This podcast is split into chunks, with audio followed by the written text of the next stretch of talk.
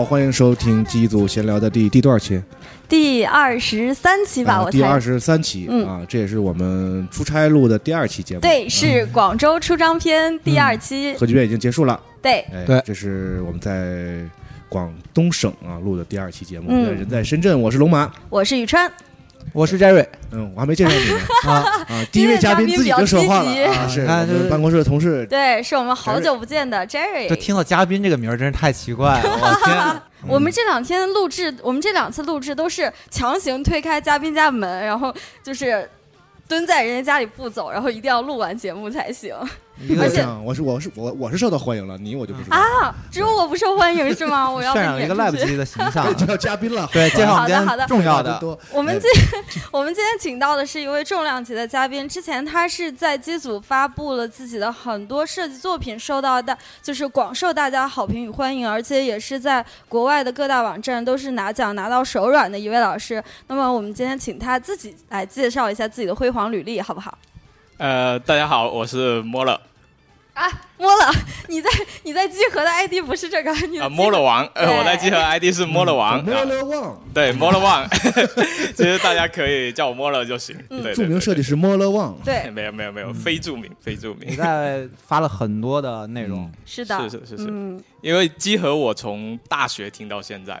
嗯，对我，我在大学的时候就听集合，画画的时候听，然后做任何事情，坐车啊什么的也都听。然后我时常会想着，我以后来录一期节目会是怎样？哇，啊受宠今天若惊，圆梦了，真的圆梦了。但受宠若但你没有想到我们来你家录，对，就你是想来北京是吗？呃，没有，都都一样，都一样，能录就行，结果没有。想到过程。太太开心了。你给大家介绍一下你的实际上你的工作吧，因为可能我们剧组的朋友还是通过你发的这首你个人的作品，嗯嗯偏个人的东西聊那个认识你。嗯可以但实际那上你的工作是呃，其实实际上我的工作是一名赛车跟机甲的设计师啊、哦是负责一些这样的机甲类、机械类的这些概念设计，嗯然后也是手游这一块在国内，嗯嗯对，然后平常除了这些赛车啊、机甲的设计之外，我个人还会做很多个人的这些角色设计的作品，所以基本上是属于基本上。游戏美术相关的，我其实都很感兴趣。嗯之前我也做过 UI，然后也很感兴趣一个游戏的这些特效表现啊，会怎么做。啊所以其实有点像是想往制作人的那个方向去统筹整个游戏美术的那种感觉。就是比如说，如果现在有很多技能合适的话，比如说 AI 可以帮我编程啊什么的话，我我甚至会尝试在某一年去尝试看要不要做一个独立小游戏的这种感觉。哦对对对，哎，那我们布姆有一种就很适合你。听到了布姆的感觉。对，父母其实很想参加，但是。嗯呃，一方面是自己平常工作会比较这些规划忙也会比较忙，嗯然后之前我发作品的时候，其实，在自己组上也有一些策划老哥啊，还有程序老哥，他就说，嗯哎、要不要到时候来组一下队或者干嘛的？我我我其实也挺感兴趣的，但是你要投入进去的话，肯定是需要大。大量的时间，所以可能要等自己准备的再充分，或者说再空闲一点的时候，嗯我会更想来参加。有偶像包袱了。他如果出手，那是不能随随便便说我参与。那也不是，那也不是就我们别别别别别，客气的说啊，正在参与，正在参与，别别别别对吧但是莫勒旺一旦一旦出手，不可能是说我就是参与奖，对吧？别别没有没有没有。其实其实大家看说呃之前比赛拿奖什么的，嗯但其实我我参加比赛是很多的，但所以包括今年我也参加两个比赛，也也没有说拿什么大奖，只是说优秀啊或者干嘛的。但是我我我一直以来对比赛的这个态度就是，反正你这段时间你也要产出一个个人作品的，啊对吧？嗯你也要画一些东西的。那刚好有个题目在这，那你挑战一下自己的舒适区。你如果一直画自己习习惯的东西、舒适区的东西，其实你的技能不会被挑战，然后呢，你的那个突破也不会有。所以我会选择用这样的方法来做，其实是双赢的。那你画得好，评委喜欢，那你就得奖；没得奖，你又多了一套你至少个人作品落一套作。品对，嗯我觉得这是双赢的，一所以我箭双雕，对一箭双雕。二鸟。是的，但是你们发现没有？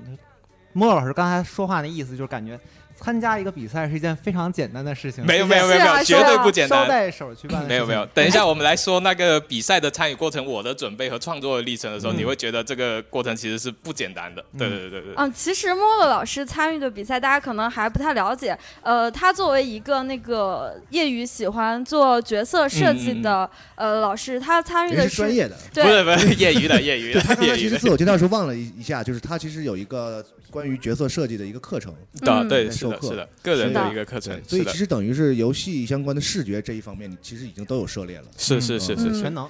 哎，那也没没到全能，就都喜欢搞一搞。对对对。像其实小五就有说过，每一届他呃莫乐老师参与的是 GGAC 啊，像 ArtStation 这些专业的视觉设计网站发起的一些那种专业的游戏设计比赛。嗯然后小五也就是在评论区说过，他其实每一届 GGAC 都有关注，然后经常能看到莫乐老师的作品。嗯我其实关注到莫乐老师，是因为他去年在 ArtStation 嗯的一套角色设计拿了一等奖。之前也有，之前像呃陆哥啊那些呃前辈，他们也有拿过啊一等奖。对对对，嗯。也是很厉害的一些前辈。嗯。那我的话，应应该是这样说，就是我第一。第一次啊。去拿这个一等奖，嗯。对我之前其实也经常参加这个，然后要么就是提名，然后最好的一次成绩应该是三等奖，啊，对对对，然后这一次的话，就刚好也是，呃，就是这个题材我很喜欢，嗯就是龙的题材。然后我是觉得，因为当时题目公布的时候，我就觉得，呃，就很多人的草图都会在画一些西方龙或者什么龙，我就觉得，呃，我这个是一个很好的展示我们国家文化的一个对对实际，所以我会觉得，哎，那我做一个中国龙主题的一个融合，然后看能不能做出一些好的那个方法来，所以就嗯完全就是自己喜欢的这个题材去去参加这个比赛，对。哎，但你其实没有完全的做一个东方背景的世界观，而是。嗯，融入了一些大家都就是无论是各国文化的人都能够轻易理解的元素，嗯然后再把东方的元素掺进去，这样一个方式是就是是会就是很好，对吧？就就是这样的，我的理念是这样的，就比如说呃，我们呃老外，我们就以日本的文化输出来说的话，嗯。就老外一开始你让他去看那种很硬核的武士忍者啊那些，可能他们也接受上也会有点说哦，我要看进去比较难，嗯所以他们会有像火影啊这些。周边这些产品和很多动漫，它去从轻度到重度不、不断的去描述这一种文化理，解起来会比较对容易。然后我们现在其实国内的国风的文化，其实，在老外这一个输出上，其实也是缺一些中型和轻度的媒介，哦或者说大爆款的产品。嗯所以我我是想着说，我们融合一点点游戏的那种感觉，或者说更容易理解那种阵营的派别啊什么的，然后让他大家理解到这个东西，然后一点一点把这个文化嗯散发出去。到最后，我们也可以做出像那个《怼马岛之魂》那种，就是很纯粹知识的，他们也能说直接我拿来就欣赏的那种，就很好。这次拿一等奖也是证明了你这个想法是对的嘛，对吧？呃，就就评委喜欢，然后也大家喜欢吧。就因为这个的话，其实它是有点像是，呃，创作者他也会去看这些作品，然后他会嗯点赞，点赞是一个很关键的一个参考依据，然后评委也会最终根据这个点赞，然后他们的喜好，然后来来判断一下这些作品的就是综合两方面的对综合两方面。观众和评委。是是。嗯。A 站挑战挑战赛一直有一个很有趣的点是，就是嗯。大家可以从草图阶段就一点点的。更新自己的作品的我非常喜欢这个这个赛制模式，就是它不再是就就国内比赛的话，可能啊大家前期就说哎没画完没画完，然后到最后一天你会发现所有人都是那种重量级炸弹，几百张图全部扔上来，对，超级精熟悉这个是的，然后但是呢，但是这个 Art Station 的话，就第一天大家开始 PO 自己的 reference，就是一些参考图，然后。第二天大家开始画草图，我就看这个人草图，哎，他的想法是这个，然后这个人想法做这个，我我有有时候会受他们启发，就改进我的作品，或者说我看到他的，我就不尽量不去做这个方向，哦我做别的方向，让大家都有一些差异化。所以整个过程你会发现，跟他们有点像是他们开了个角色设计课，我也开了角色设计，哦大家互相大家互相学一下，学学一轮，到最后。最后，而且这个比赛我要说的是，它的难度其实是很高的。对，就它的难度高不在于说它题目难，题目嗯很、很简单很直接，但它的强度太那个。它三十天你要画十个角色，以前哇三十天你要画八个角色，嗯对，就角色设计组的这一块的话，所以相当于你如果不是一个全职在家画这个比赛的人的话，你相当于你平常的这些业余时间，你都要拿来去画这这些角色。嗯对，所以每一次他为什么叫挑战赛，就是要挑战每一个设计师在最短的时间内做你的能力极对，限。之前有很多设计师说能不能少就一一个角色选，然后 A 站官方就说这样就不是挑战了，挑战对我们就是要嗯挑战。然后我们每一个人在最后一天都会发一句就 Hold my beer，就是把我的啤酒拿，有点像温酒 斩华雄的最后那个意思。庆祝嘉年不华是，，对，就是说先把我的啤酒拿着，我先去画一下，画完之后等一下回来我再喝我回。来再喝。对，有点什么温酒斩花酒？就有点那个意思。然后每个人都很累，然后我们大家都会在评论里就说啊，你是幸存者，就大家啊我们终于做到了，就无论这嗯结果怎么样，我们真的就是做完就已经是很开心了。所以这个氛围非常好，对我很喜欢，所以我也几乎有的话我都会去参加。嗯对，哎，那你是怎么着？就是从参赛开始到结束，完整的产出一套图的呢？因为你也是在职的。嗯在职的打工人嘛，因为平时上平时也要上班，也会很忙。那你业余时间也就只有那么一点，怎么着挤出时间来完成这个挑战赛的呢？嗯，所以呃，这就跟我我想说的一点就是参加比赛的策略有关。嗯，对，就是呃，每一套作品它都是有完成度的。嗯我要把这套作品推到最高精度的完成度也可以，嗯我要把它推到呃，就是只有平涂、只有颜色也可以。嗯，但是我的理念要传达出去，啊就是说，无论我推哪个精度。其实我只要把理念传达出去，那我无所谓，我画个线稿、铺个简单颜色都是可以。所以参加这种比赛的时候，你就要先判断好你的策略。就比如说我只有三十天了，我就不可能说我去画一些高精度美宣例会这些东西，是不可能的。一开始就要制定了。像我之前参加那个西部牛仔的时候，我拿到题目，我先看，我那个时候拿到题目只剩下十五天时间，啊？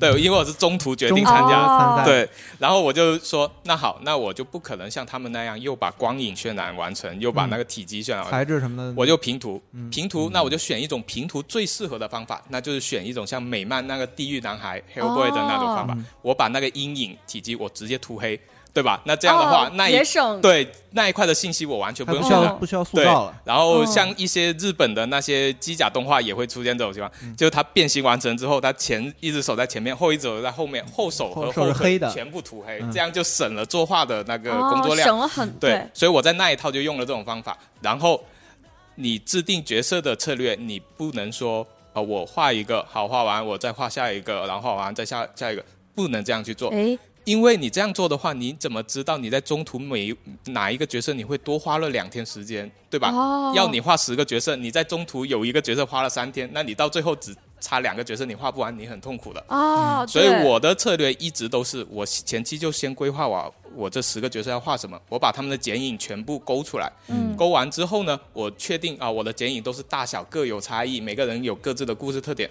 我再同时所有人上线稿，再同时所有人铺设，再同时所有人渲染，哦，就是？呃，按照工序的步骤来划分，而不是说按照单个的角色来划分。因为角色，我们设计师 Jerry 可能知道，就是我们很容易陷入一些细节的一些啊，调整，不断的在里面纠结，可能一天过去，你只画好一只手都会有可能。但是是的，是的，所以在比赛的时候，时间这么紧张的时候，一定要规划掉这一步，你不能因为你自己的这些犹犹豫豫，把你整个流程给放慢了。嗯，对，而且也有一个好处，就比如说我画到涂色这一步，我本来是打算所有角色要开始渲染体积了，嗯，但是我突然间这两天有事情了，我懂吧？但是我这一套作品还是能提交，就是对吧？因为我的理念还在，我只是没渲染而已，对吧？哦但如果我是画了八个高精度的角色，还差两个没画，那你那这是就完，完没有完成，对，那就做不了了。所以这就没完成。所以在我看来，想法会比渲染的那个精度高。哦对对，我觉得这个来如此。因为莫老师他是长有长期在一线做这个美术设计的经验，所以他能够很控制的好这个开这个步调统一的去制作这一系列角色。嗯，你看像我的话，我可能就真的受不了。就他有项目思维来管理自己，对是是他其实是项目思维在管理自己，就是嗯。我要怎么样最后保证在这一天我能拿，我一定能拿出东西来，对，哪怕它质量比预想的低一点，我也要拿出东西来，嗯。是的，这。是一个用项目的思维在管理自己。对。但是像你们这种呢，对我就就是是我就是人，画个乐不是项目，人怎么能像项目一样生活呢？哎，这哎，这是你参与过但这种说这个比赛吗？对，我就想说这个问题。我刚才为什么那么激动呢？我就说为什么啊？你看人家感觉就是参加比赛没有一个像一个特别大的事儿。我刚刚还、还在翻我这个他有一个比赛，G G G A C 的有一期比赛，嗯就是我自己也参加过。而且最让我羞愧的时候，那时候我还没有参加工作，就是我的课余时哦，你间应该、还是一个闲人应该，是很多的。对，那时候还没国没回国呢。然后我们还特别兴奋的建了个群，嗯，就 GDAC 它有那种要分组嘛，你分组进那个进那个群里是战队，嗯，对对，我们我还做了我们那个战队的 logo，就是 呃净在这种没事儿、没没没有用的那个没有意义的没有意义的事儿上浪费自自己的时间。我还做那个战队的 logo，还做了那个就是全是没用的事儿。然后招完之后，等到还剩三十八天的时候，我说朋友们，我们还要预定交草稿的时间还有三十八天。然后那个群里说，哎，这是个什么群来着？已然忘记已。经变成吹水群。啊，对，就是已经已已然忘了。然后包括他刚才说的 A 站的挑战赛，我我也参加了 A 站的挑战赛啊，啊，对。然后，但是就是没有，我从来没有跟到过最后一个流程。我刚才想了半天，我怎么用一个高情商的方式来 来来解读这件事儿？我我想到高情商方式就是我喜欢画草图，哦，嗯嗯，对对对，草图永远是最满意的作品。对对是的最爽的时候，对，没有那种很很专业的、很 push 自己去嗯一步一步的，然后保证到最后能够高得到一个很完成度很高的产出的，嗯那确实还挺。可惜的。哎，嗯你参与的是哪个组别呀？我参与的是关键帧，关键帧哦是吧？哦，对，关键帧其实其实无论哪个组别，其实我觉得都是在做一件事情，都是在讲故事。嗯嗯对，因为他每一次给的题目其实是很具体的，嗯西部牛仔，然后太空歌剧，对吧？但是你你每一个其实都是要讲出你设计师个人的故事，关键帧你要描述这几个经典的这个场景究竟在讲一个什么故事，角色你要描述角色他们是什么故事。关还有一个就是我很想参加的一个组别，就是其实就是道具设计。哦其实道具设计也是一个讲故事的，你这个道具是哪一个角色用的，他怎么使用，然后他用了之后会有什么那个呃用处什么之类的。其实我觉得这些东西就都是从故事出发去考虑他们的话，可能就会更好。就是现在呃，其实呃有一一部分新人他会从表现出发去做设计，嗯就比如说，哎，我今天看到一个人他画的角色，这个这个光影质感这种挺帅，然后或者说这一个呃姿势很帅，他就会想啊，我也画一个类似的。但是如果只从这个的话出发的话，我们很容易会做出同质化的东西来。嗯，对，如果你的那个把控能力不够强的话，但如果你是从呃故事出发和创意出发的话，去包这个角色，用动机出发去包它的话，你就会发现你的技法哪怕没那么高，嗯我们都可以画出有趣的东西。这有点像是小朋友画画。小朋友画画，他他可以画一个很天马行空的什么什么侠什么的，然后但是他的技法可能非常的歪歪扭扭，但是嗯我们就觉得，哎，这个这是有有趣啊就有趣。那我们等他再学一些角色设计、表达技法、人体啊这些东西，学完之后，他再把这个画一个高精度的版本，让大众更能接受的版本，不就行了吗？所以我我是一直觉得想法肯定是还是要优先于技想法先行，对吧？就像呃，像我们公司内的话，比如说一个新人来，我我可以保证我三个月就教会你所有我们项目的基础的技法，嗯。你就可以跟上我们的节奏，可以的我。天。就是他，但是但是嗯你在这三个月之后，就是你我们都是在大家都在拼想法了，嗯，就不可能再拼技法了。哦因为技法拼到最后，我们无非还是要三 D 还原，就是以我们的项目来说的话，但是想法的话，就才是决定你对所有设计理解、所有题目理解，你你才能凸显出自己的优势。也是一个拿奖的关键吧，就是啊，你这个对对对对设计优不优秀，我如果我能不能被人记我们住说回比赛的话，就是其实呃，比赛。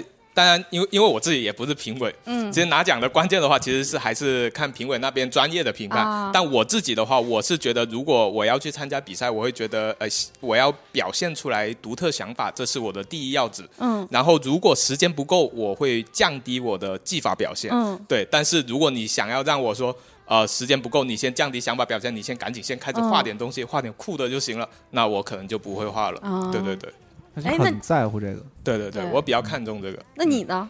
我我嗯就非常的羞愧啊，就是美美介绍一下宣美宣其实不一样，因为 Jerry 他是负责美宣的嘛，但我这个是负责概，其实有点像是概念设计。嗯，对，但美宣的话，它它就是要用好的画面表现去啊让人看到，就是要求技法，对就是要要求技法。对，，美宣的到它就是技法要更嗯高更好，但也不代表他没有想法，他的想法在另外一个维度，他的想法是在我要本怎样把这张图的故事性构筑好，哦整张构图的那个重点，我要怎么样让你一看到这张图视觉就知道重点啊重什么之类的故事中心在哪？对，嗯平衡还有那些颜色深浅啊这些东西，所以。大家都要拼想法，但是侧重点不一样，然后大家都要拼技法，侧重点也不一样，所以那个占比也不是说一定是完全一样。但是我觉得莫老师最厉害的一点是，就是我觉得讲故事这件事儿其实是是美宣这种这种工作岗位的嗯。就是天职，就是他的那个摆放的那个东西嗯是为了那个高光时刻哦，服务烘托那个情绪啊什么的对，他，是为了那个团战，为了高光时刻嗯。这些事儿服务的。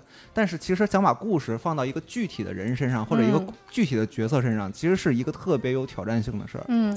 就如果之前谈的那个那个是参参战策略啊，就是嗯。参加比赛的策略问题。嗯。那其实现在谈的这个其实是一个做角色，我觉得比较比较重要的想法问题。嗯，对，我每次都很爱看莫老师给角色写那些说明，嗯。就是又很配那个角色的设计，然后本又能体现出想法，就特别的有趣。呃每次都看不够，还想看更多。是这个是说实在话，我我会要求学生，或包括我自己的要求也是，哪怕我没写这段说明，嗯，你也会能读到啊它一定的那个程度上的量能够信息量。能够感觉到。这个是我我一直以来的一个要求。就我举一个例子，就之前有很多同学，我我让他们做一些角色故事背景设定，然后他们再画一个角色，你会发现他的这个角色放在这里，跟他旁边写的那个五百字的小作文，嗯其实是它是联系不来，是脱离的。哦你在你的外形设计上根本没有体现出你的故事，所以就会导致你你你这一段文字其实是可有可无的。很多同学他在做一些比赛的时候，他也会说：“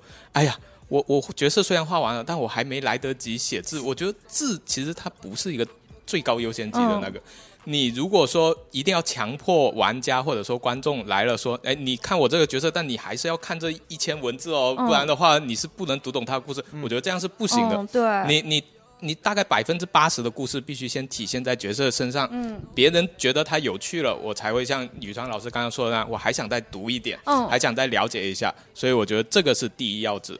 对，哎，我就是看你的那些，我会觉得你会抢我们文案的活，因为我其实也 没有没有，我的文笔巨烂。这期节 目上婆经常线的时候角色设定是不是？对，这期节目上线的时候，应该可以说，就是我也是偷偷参与了这一季的 Boom 做的一个小游戏嘛。嗯然后那个呃，我在里面是负责文案的活，就有一些呃和另外一个朋友也是给人物做了一些背景设定什么的。然后是我们做游戏的流程是这样的，我们是先把背景设定写好，就是这个角色该是什么样的，他承担什么样的职能，他是一个什么样的性格。然后再给到做模型的老师，呃，同呃朋友，对不起，设计同学，说 呃说老师说习惯了，然后再给他去创建这么一个人物模型。那嗯我们这边工作流程是这样的，包括咱们那个世界尽头的酒馆啊角色也是，我们先车好人物卡，嗯然后再给到 Jerry，让他来画出我们的角色形象。你当时所以我就一直觉得《世界尽嗯头的酒馆》的角色设计，就是我做不到那样，就是把把故事整个都纳进来。相反，哦我是已经得到了非常确定的嗯这个人的形象，我嗯我已经确定到了他，他们都已经规定好这个人头上有没有。呃有没有碎纸屑？有没有碎纸屑？对，已经到到这个程度。其实我是帮他们那个文字，其实很很很刻板的还原出来的哦一个状态。原来如此但但是那个里面会有我个人审美的体现，嗯但是其实不太像他那样是要把是这个整个故事融入到设计的元素中的。其实嗯那个其实我觉得你们这个流程就是我我认同的流程，因哦是吗因为像我我教学生，我会有一个环节说，哎，大家要开始设计一个角色了。我嗯可能前面一部分讲理论课程，嗯然后后面我们说啊，我们今天开始来设计了。但是我们第一个作业并不是画草图，嗯第一个作业是大家先写一段故事，哦写个设定。对你写的这个设定，我我我要有画面感。就是我我会帮他们去判断，比如说他们写的那个故事都是那个几百年前啊，什么历史故这些，我就会叫他们打住。嗯我就说你可以那个我们对他感兴趣的时候，我们再去跟别人讲。你先描述一下这个角色现在是怎样，嗯他身上有什么道具，他为什么会带这个道具，他用的时候会是怎么样使用它。嗯这样去引导他的时候，他就会渐渐的把这个这一段描述往视觉身上来靠。哦，对，就比如说让他的形象更加具象化。是，就是呃，因为角色设计的设定其实跟文学的那一种设定还不大一样。文学的话，更多是讲一下他的呃生活啊、情感啊这些背景，来让我们观众了解这个人。但角色的话，我们还是要百分之八十左右要偏向视觉化。嗯你如果描述了半天没有描述这个人具体长什么样，或者说一些具体形象的话，其实我们很难发挥。哦，对，然后登场过过去二十年可歌可泣。对对，这些我根本对，设计连他头发颜色是什么颜色都不知道是吗？对，这些可以辅助，也是有用的，但是它它在初始这个环节，它不能成为主体，后面我们再去补充也是 OK 的。然后像杰瑞刚刚说的，那世界尽头酒馆的那个角色设计，我也觉得就是一样的。如果那一套文案给到我，可能杰瑞他他就是说，呃，我们是呃会比较限制，对吧？然后呢，学生也，但是其实其实每一个设计师他都会有每个设计师的理解，每个设计师画一只鸭子可能都可以画的不一样，对，对，所以这个就是设计师可以发挥的空间。哦就我一直喜欢的一个一个概念就是。我们不要去惧怕题目跟主题这种东西，因为作为设计师，我们是在解决问题，抛出更好的视觉方案。所以，哪怕一个古代题材来，或者说一个中世纪题材来，其实我们都是可以在这里面玩的很开心的。嗯所以，这也是为什么我要参加这么多种不同类型主题的比赛，就是让大家看到，其实，呃，我们玩乐的点和创作的乐趣，实在其实是在这个镣铐下面去跳舞的这种过程。哦有限制反而才会有乐趣，因为有限制才能激发你的想法。就其实像有一些比赛，它可能题目很宽泛，对，然后所有那个选手就我这个也教，这种也教，嗯幻想也教，写实也教，科幻也教。那那我们究竟对他的评判的依据是什么？或者说哦我们去看到他们扣题的依据又是什么？嗯其实就很难了。但如果如果他主题就是说孙悟空、嗯 o k 那有的人画机甲的，有的人画幻想的，有的人、哦其实大家都是在这个很具象的形象下，但是其实每个人的个性都会在这里面展示。哦，原来如此。对对因为是我那个今年核聚变的时候，我们不是做了一个那个创作者的展览吗？我们给到的主题是核聚变这次的主题叫见面。嗯然后其实我在展区的时候就有收到一位创作者给我反馈，他说我们这次的主题定的有点太宽泛了。我一开始还。不太能借到他的意思，但是莫老师说了之后，我才感觉到确实可能是有一点太宽宽泛了，反而会影响大家的想法。这谁出的题啊？那反正不是我。那你其想想，实你想想见面是什么活动的这个主视觉设计？其实还好，其实也还好，它也是算具象的。啊，最怕的是那种，因为见面我们可以带入到角色，呃，就比如说一个人的那个情感故事啊里面去去描述这种见面啊，可以是久别重逢的，或者说是经常见面我们会做什么的。其实它还是场景化。最怕的是那种，比如说上古之神之战，或者哦这种的话，我们觉得哇，太 太遥远了，太没有生活了。对对对，嗯没有画面了。对对呃对。我刚才其实特别想举一个特别具体的例子，嗯就是莫老师自己参加的这个有一期 GGAC 的，就我、嗯我其实我跟他一块儿参加，但是我不是没有跑完嘛，啊，是 就有一期 GGAC 的这个比赛题目是做的很大，就我不知道这个说这么说合不合适，就是因为那个题目做的太大了，它分成了烽火哦哦，明白明白。啊，就是各种元素时代不同的元素时代各，种各种世界几乎囊囊括了所有幻想的题材。嗯，你只是根据你幻想题材进去里面挑一个哦元素，然后就可以做的状态。嗯，我嗯其实看他看莫乐老师发作品的时候，也有了解那个主题嘛，嗯我就觉得。这咋画呀？还有先选，还要从四种元素里面先选一种元素，嗯。然后再去具象化，这怎么弄啊？我觉得，哦，这里 这里我我要补充说明了，嗯。就我要替 GA 去说一点的，其实是这样的，就呃，像 A 站的比赛它是没有奖金的，嗯。它有点像是个社区的活动，啊，所以它的压力举办压力其实会小一点，它嗯。而且它也没有线下或者什么的，它的时间也就三十天、嗯。O k 那它我这一期定什么主题，那定了不好，玩家反馈不好，我们下一期改别的就行了。嗯。但是呃，像国内的比赛，其实它会涉及到大量的奖金，嗯。或者说巨大的那个承办压力，嗯。然后还有很多投资方案或者什么的，所以他们在比赛的时候，其实 GDAC 也不是说呃每一年的题目都很宽泛，嗯。他第一年很宽泛，第二年它会收的比较窄，那一年它就试了一个楼兰的主题，我不知道哦这位有没有印象？对，嗯。那一个其实在我看来，它它就是比较难的一个题目，因为我们比如说唐朝或者说清代啊，我们会有一个很明显，我们电视作品嗯也会有很多主流的这些视觉形象，我们只需要稍加改造。加一些辅助，我们马上就能做出很多新奇的作品。但楼兰的话，它稍微会窄的，有因为我们现在提起楼兰的视觉元素，我们其实很难有一些大的主流，或者说有一点遗失了，对，或者说大家有一点的话，那所有人都会往这个方向去对吧？所以其实那一代那一个那个比赛题目是比较难的，所以他也是算比较收束的。所以但是 A 三就 GGAC 他比如说。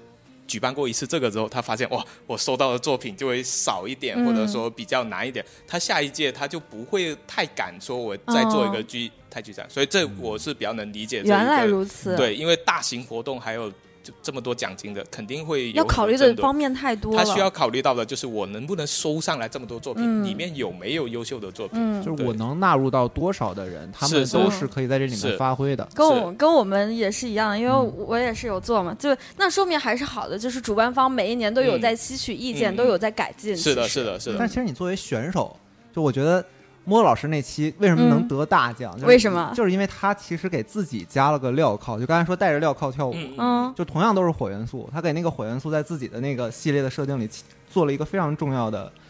呃，给自己加了一个框架，就是是这个火元素循环的这个是这个啊事情。循环，因为它的大背景有说，就是每一个烽火雷电元素时代都是在循环的。嗯它把我们，它有点像架空了一样，把我们现实世界中的这几个时代，然后架空的时候把这个归类到风，把这个归类到火。嗯其实它的元素只是说时代的总称，嗯它并不是具体说一定要画火人。所以我一开始的时候就是画了一些呃，就是假装的图上去恶搞的，就是画了一堆火焰的小人，然后放上去，就说啊，这是我的角色设计。啊但是，但这是一个错误的方向。对，这是一个我们绝对不能去的。就是如果题目让你画火，你就画一堆角色身上长把火，那就完了。嗯对我，我们要做，因为设设计行业就是要让大家看到新奇有趣的东西的行业。如果呃一个题目上来，我们大家都往那个方向去理解，那这第一个直觉我们就是应该要避开了。嗯不然的话，那个视觉肯定是会雷同的。所以我我我做的那几个角色是火元素时代，那我也不会说啊，大家就拿一坨火，然后操纵火的这，我是把火焰做成了不同的等级区分，然后让他们的应用不一样。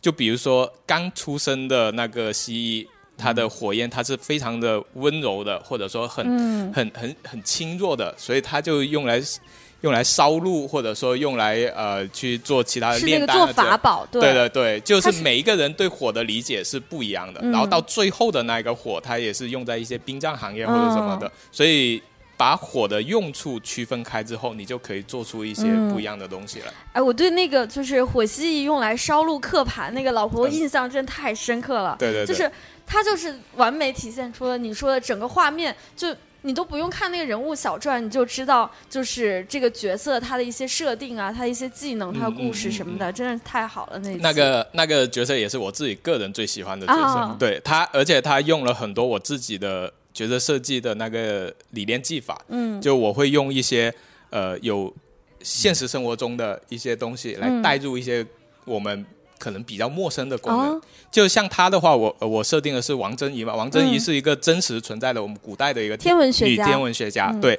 然后呢，他相当于他去烧录那个星际呃那个天文观测的那个磁盘的嗯。时候呢，就是用火蜥的那个火焰，然后你能看到它周围的仪器，你会发现。我们现代人是用 iPad 和键盘，嗯，对吧？？但是他用的是一个中国的那种算盘，嗯对，对就相当于在他那个世界观里边，因为他这种国风文化比较发达，或者说他们主流就是用这种操作逻辑，嗯所以他们用一有一个新的电子设备出来的时候，也会用上这样的一个操作习惯。这种就很有趣。对，，然后你看到他那一台仪器也是，它整个烧录的我用的是留声机的概念，嗯但是。它要播放那些星际运行轨道的时候，它也是把那个烧录好的盘放在上面，然后像嗯留声机一样整体播放那个行星轨迹。嗯然后特别是它的一些操作仪表盘也是有算盘，还有滑动道这种操作仪式，就诸如此类的。嗯就这样的话，你就可以降低一个观众看的时候的学习成本。嗯我就能马上知道说，你这个东西虽然你的你的功能是很高级的，是符合这个事情，但你的用法我一下子就能懂了。嗯对，所以这样的话既有新鲜感，又有代入感。对。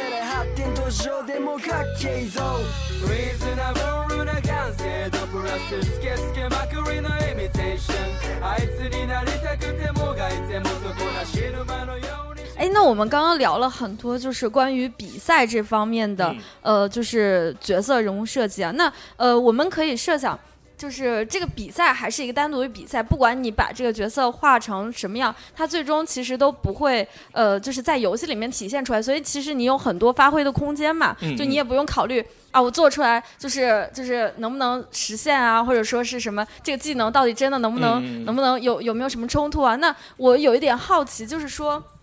你看，像呃，我给 Jerry 画那个世界尽头的酒馆，就是我先把人物设定好了，哦然后我给你，你再画。那在真实的游戏制作过程中也是这样，就是呃，策划先给您人物设定吗？还是说就是人物您两位要共同商讨，或者还是具体是怎么样呢？呃？是要共同商讨，而且现在的话，呃，我来说一下，呃，我们很多游戏厂商野蛮生长时代那个时候，嗯很很有可能就是。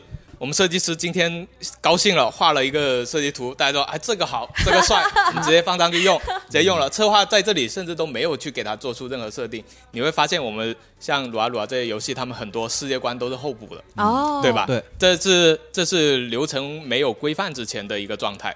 然后，但是现在基本上就是我参与的项目里，或者说现在国内就想要认真做好的项目里，基本上都会是说我们策划或者说运营侧先行，运营说。我们这个月会有多少类型的 KPI 压力？我们有一个重点资源，那这整个重点资源要怎么包？那我们就交给策划这边去包。嗯策划的话就会提出说，哦，我们的 IP 故事线刚好走到这一个很关键的节点，我们可以在这个节点用你这个最重要的资源哦来包装它。嗯然后我们就会去跟美，他们就会来跟我们美术商量，然后美术商量，我们会评估说。你做这个表现会不会超接，或者说我们以后还有要有空间，还得卖呢，对吧？我们不可能现在就把这么多，因为永远运营跟策划他们都会找你要目前你们能做的最牛逼的效果，哦。你给我加最炫的特效。但是我们要考量的是，第一是制作周期和时间成本、嗯。能不能满足他们这个，还有一个就是我们要为后续的做出一些考量。规划。你现在你现在这个资源就已经把我们游戏内最高的性能耗尽了，那嗯。那后面我们要再出，我们是出不了的。嗯，原来如此。然后这个定下来之后，我们就会去跟他们讨论说，好，那我们要做整体包装了。就比如说，我们这是一个国风的大版本，嗯或者说一个机甲科幻的大版本，嗯对吧？我们就要去想它的表现上，我们美术会先给出一些参考，我们找说，哎，是不是这种感觉？他们觉得，哎，对，大概就是这种。然后我们就会开始去画一些草图，草图再给他们确定，然后他们觉得，哎，OK，然后或者说不 OK，不够统一，或者说不够帅气，我们再调整。调整完 OK 之后，后面的流程基本上就是流水线式，或者说是，只要你的同事是比较靠谱的话。基本上都是不会有出太大的问题，哦只要有一个人一直在这个过程中，就是创意的这个人一直主抓这个表现，哦基本上就不会有问题。还是要有一个项目统筹的一个经理，呃也不算经理，就有不同项目不一样。有些项目可能他策划他的那个画面感很强，嗯他觉得我能把控这个，那他就来把控这一块。有像我们项目可能美术会主导一点，就比如说美术它是整个创意啊、逻辑、包装啊，他都想好了。那整个流程我就去跟进，对吧？哦包括宣发、包括特效、包括入场动画这些环节，我们都跟进。我们都说，哎，这个不是我想要的，可可不可以这样调一下？这样的话就能保证整个环节它都是统一的。嗯，对，然后基本上在做项目的话，我们的设计都是这样产出的。原来如此，我感觉这样听下来，一套流程还是挺繁琐的。重点就在于，呃，各个岗位跟各个岗各个岗位之间的沟通一定要流畅顺畅，不然大家理解稍微出现偏差，就是一场灾难，感觉是的，因为 呃，因为其实到一定程度之后，如果你身边的每一个人他的技法、啊、或者说他们的技专业能力都是 OK 的的话，嗯其实在这里边我们几乎不会出现因为技技能不够而遇到的问题，嗯我们只会出现方向性错误导致的反攻。这个是最耗不起，因为你这一堆人他的用人成本非常高，对对？吧？你既然是已经有这么优秀的同学在这里的话，那我们在前期的时候，如果方向性错误了，嗯或者说不好了，其实他们的工作他们都已经做到最好了，嗯。但是因为你的这个方向如果不对的话，那肯定不行。啊。所以做出你你你想要去做出把控的这个人，你必须要承担一个你这个方向你是绝对有信心的，而且嗯。你在提出方案的环节，必须是每一个人来质疑你，你都可以说出你的逻辑的，嗯。不能说哦，我提出这个方案，这个方案很帅，我们就做这个吧。然后运营那边说啊，那我们宣发的时候怎么办？然后或者策划说，哎，这个有有挑战，然后你就说哦，对哦，那那你这个方案绝对是过不了的，哦。对。所以提方案的时候也要全面，嗯你要考虑每一个环节，对，就大概是这样。哎，那您就是呃，既是在游戏公司工作，您个人也是有这种喜欢做人物设计的这么一个爱好的话，呃，就是您在现在的一些游戏作品里有没有特别喜欢，觉得做的哇靠，这个做的真牛逼的角色呀？其实呃，我我一直非常喜欢塞尔达的设计，对我我塞尔达真的是就是之前其实小的时候只我们那个小地方是没有说什么主机环境那么强的。然后，但是我又是经常看那个 TVD TVB 里边会讲一些主机游戏粤语的，然后他就一直讲，我就哇好想玩。然后后面我们有了自己电脑之后，我就去下了一个那个 N 六四的模拟器，嗯，对，然后就玩那个明星大乱斗，哇太好玩了。然后，但是我就发现，哎，有一个 room 就是十之敌。对，塞尔达十字敌，啊塞尔达十字敌，我在模拟器玩的，我就觉得哇，这个游戏太惊艳了，就是它的动作系统，还有它的界面。但是当时我出了那个德库树那个初始的新手村，我就不知道怎么玩了，因为语言不通，然后又年龄比较小。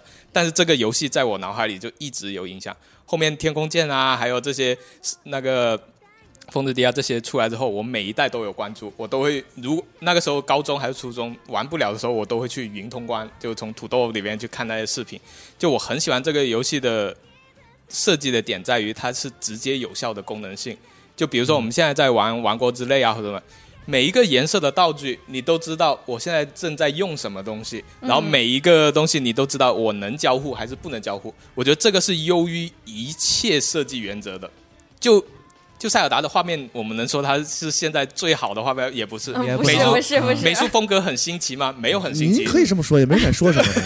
对，就就就在我看来没有，但是它做到最好的一点就是它它功能性最好。我觉得功能性永远在游戏这一方面，功能性绝对是要优于画面性的。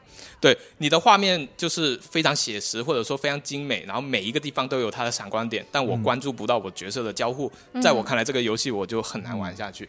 我我已经玩了太多那种精美画面，但是我没玩通关的。那塞尔达的话，我觉得它的游戏设计是简单有效，而且角色他身上的呃那个道具啊，还有装备的设计啊，完全就是符合他的那个整体画画风表现，还有他的故事表现的。嗯像林克这一次的这个右手，我们就会猜想，哎，他右手怎么了？为什么会有这个右手？然后呢，哦然后他的故事性马上就有了。对吧？前一代还没有，这一代有了，然后他又留了一个长发，我们就会猜想他这样。然后塞尔达他的短发为什么会变成短发？然后他还还有天空那些龙啊什么的，然后我就觉得这种他是纯粹为了故事性表达的嗯角色设计，我都会很喜欢。对，就说这个《王国之类》的设计，他刚才提了一个简单有效，然后又直觉的一个设计。就举个最简单的例子，就塞尔达他们自己在这个聊天的访谈中说，说我们创造了一种可以给可以粘连在任何物体上提供持续的动力，并根据转向杆进行变向的高科技装置。那么它是什么呢？它长得像一个电风扇，对，就是它是一个你能够很容易理解的非常直观的对，它其实跟有很复杂的应用场景，但是他选用的那个视觉元素是最简单的，就是这就是我我们。刚刚说的学习成本，对吧？嗯他可以用佐纳乌科技去包装这次是个古代高科技什么风行动力系统，但哎，我们一看电风扇，马上就知道它要怎么用，马上就知道它要指向哪里，嗯对吧？所以这种东西在我看来就是很很很好、很优秀、很直观的设计。对，哎，真的哎，你们这么一说，我之前都没有留意。就佐纳乌科技好像就是你根本都不用它什么产品说明书，是是就一看就知道它是干嘛测一下，。哎，玩一玩，你好像就明白了。对啊，是就是是果然好神奇啊！嗯，那所以真正你在做工作的时候，和你在自己做创作的时候，其实完全两回事儿。嗯，比如你参加比赛的这种东西，对对对对，其实是不大一样的。就制定特特特别是从我们刚刚说的那个制定的策略上，其实也是不一样。工作我们是要求每一，就是你不能给下一个环节的人，就是带来太多的那种不确定性。嗯，所以你这个环节先先全部过好。所以工作上，它第一精度要求肯定是最高的。嗯。然后在工作上还要考虑一个最不同的，就是商业性。哦，我们个人作品是不需要考虑商业性的。嗯对，而且个人作品的商业性可以是后置的，就比如说像有一个画师，他一开始画这几个角色没人理他，但他画久了之后，他在推特啊、微博 PO 久之后，这种风格大众喜欢了，嗯他这个累积了人气，具备了商业性。嗯，但是在项目里，我们不能这样去做，我们不能说我们先画一些个性的图吧，让玩家等到有一天喜欢哦我们就那就不行早就死了。项目里你这个产出它是背负的 KPI 压力的，嗯对吧？它是要有很多具体的指标去达成的，所以你就不能去这样任性，那你就要背负商业性。那商业性的话，它是一个在我看来是跟玩家来回拉扯的过程。我们不可能直接从玩家的嘴巴里问出说他想要什么，对，也不可能直接画一个东西他百分之满意。我们只能通过长年累月的设计反馈嗯来、来知道玩家大概的倾向是什么。就比如说我们这一季度我们稍微大胆了一点，推出了一个这种题材、这种造型的车，然后玩家反馈啊还行哎不错，那我们嗯下一次就再、再尝试一再。over 一点，然后结果 over 一点，玩家就说：“哎，这这个不行，这个 这个太丑了，丑死了。”拉回来，拉回我们就。拉回来。所以这个是个后置一点的反馈过程，但是它不是一个一锤定音，或者说不是一个，就哪怕是在我们组里面最优秀的、这最有经验的这些设计师，他也不可能说我这个绝对大卖，他没有人会这样去打包票。对，因为玩家的喜好，他第一随着那个流行的趋势在变，还有一个随着我们看的那个阀值也在变。就我举个例子，像《守望先锋》，嗯，《守望先锋》的设计，它一出来的时候，我们觉得很惊艳，对吧？我们觉得哇，这种科幻、这种科技，再加上这种平面设计的颜色分布，然后再加上这些角色的文化属性，嗯我们觉得很新，不像在以前那种传统科幻，就是直接套一个太空服。但是现在我们再来聊《守望先锋》的话，嗯就是已经有很多设计师他以这个为目标，所以大家的作品出来，还有嗯。很多项目甚至都是类守望风的这种，我们可能就需要一些更新的突破，嗯。才能达到一些视觉的刺激。对，嗯，嗯，但是《守望先锋》他的那个角色没有像暴雪之前的游戏那么的深入，嗯。有没有他其实在故事性上一直没有跟上的原因？你觉得？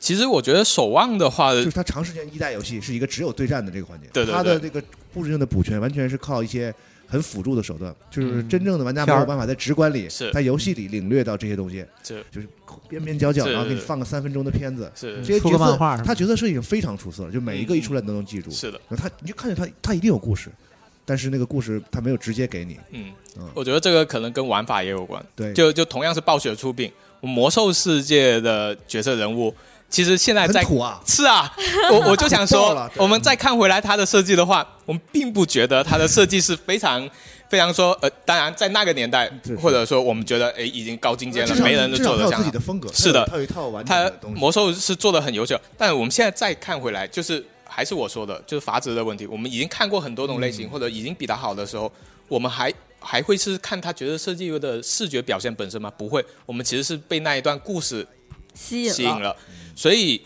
玩法像龙马刚刚说的，玩法也会有一定原因。像那种重单局的玩法，我一局里面我就欢乐在打打打了。其实因为我百分之九十的游戏时间可能都在玩这种，所以就不会有。但像魔兽这种，我们打个团，我们知道这一段故事，我们是随着故事深入去打，可能就会代入感会更强一点。我觉得，嗯嗯，但是现在我确实我自己有一个困惑，嗯。就是现在越来越多的这种像 MOBA 类的游戏啊，嗯。或者是这个实时运营类的游戏啊，它不太做这种纯的单机类的，嗯。我们传统说的体验类的，给你一段故事让你经历的这样的模式了，对，是，节奏不够快。嗯。啊，他就用别的方式，与就是人斗开始，玩游戏的你们就就打，就是 PK，就是干，然后呢，我做做动画，对吧？我做别的东西，做就是现在这样一种用这种叫什么多媒体叙事的方式，是现在很多呃大项目是是是，常用的套路。很我们很常见的一种嗯方式了嗯。然后它会变成一种什么呢？就是视觉非常的先行。嗯嗯嗯，那如果他们的视觉都非常的怎么说？按按照以前的想法来说，这个会有点过，就是太标新，嗯每个角色都嗯特别的标新立异，然后嗯特别的有感觉不是一个地儿的人，感觉哎对，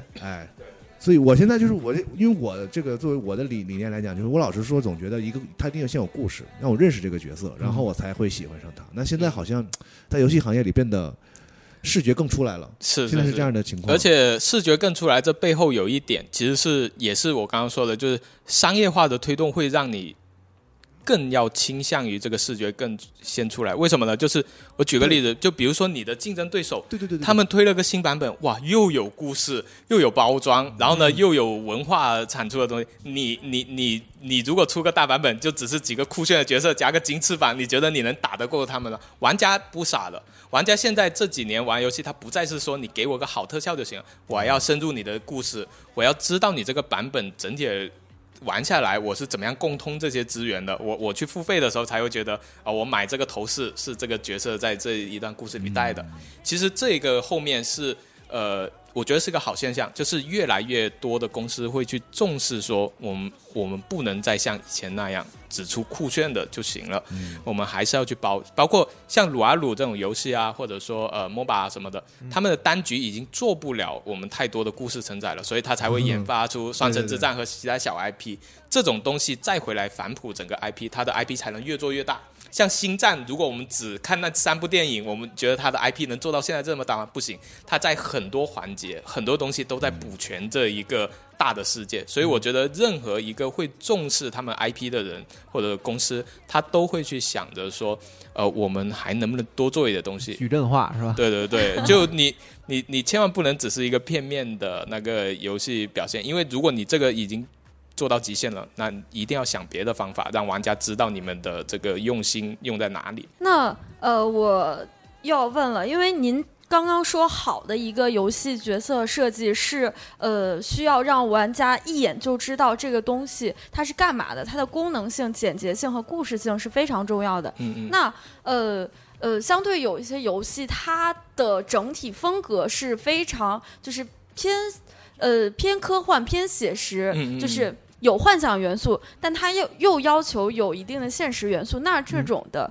角色设计应该怎么去做呢？做到非常复杂、非常复杂吗？不，其实其实在我看来是这样的，就是我我们做设计的人需要给人带来两种感觉。第一种就是我说的新鲜感，我嗯我要让别人看到这个东西哦，我完全新鲜，它它应该就是我从来没见过的，这个是我们的一种感觉。还有一种是代入感，我们要觉得我们就是这个角色，或者说嗯我们我们跟他的生活这个角色就是在这个世界里。对对对。